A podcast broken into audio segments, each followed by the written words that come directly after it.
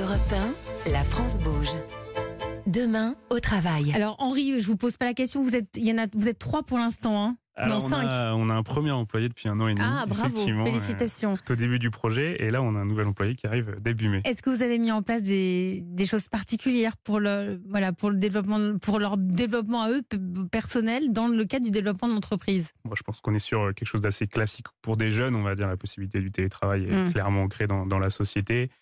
Euh, on est sur des horaires assez flexibles, euh, tickets euh, restaurant depuis le début de la création de la société. Euh, cadre de vie assez intéressant parce qu'on est voilà, on est à la campagne, donc on a le choix d'une grande ville à côté, la campagne. Donc vous, vous êtes dans quel, Nous, on est juste à côté de Lille, on a une vingtaine de minutes et ça s'appelle comment Ça s'appelle ILI, Ah, Illy. I2L, Très IES. bien.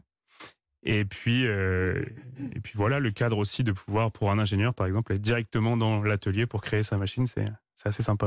Patrick Bleton, vous êtes le président du groupe SOR, 13 000 salariés au sein du groupe SOR. Et alors vous, euh, comme il y a pas mal de carrières atypiques en France, euh, et c'est pas toujours évident quand on démarre dans une entreprise de trouver un logement, de pouvoir euh, l'acheter ou le louer, vous, vous avez décidé de supprimer les périodes d'essai? Exactement. Euh, on, on se rend compte que pour attirer des jeunes dans une entreprise aujourd'hui, euh, il y a la notion de projet, mais pas uniquement. Il y a aussi l'aspect financier Donc c'est pour les attirer. pour les attirer. Mm. Ouais.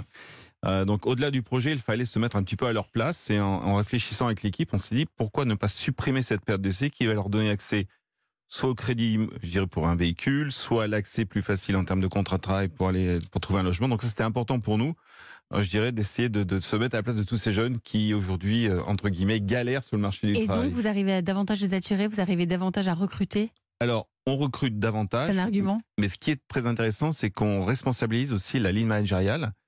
Qui, lorsqu'il y a une période d'essai, on a toujours ce petit buffer, je dirais, pour, pour se dire bon, si ça marche pas, ça ne marche pas.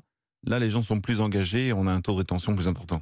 Donc euh, c'est gagnant, euh, gagnant. Vous restez avec moi tous les trois, on va découvrir la belle histoire de la France Bouge.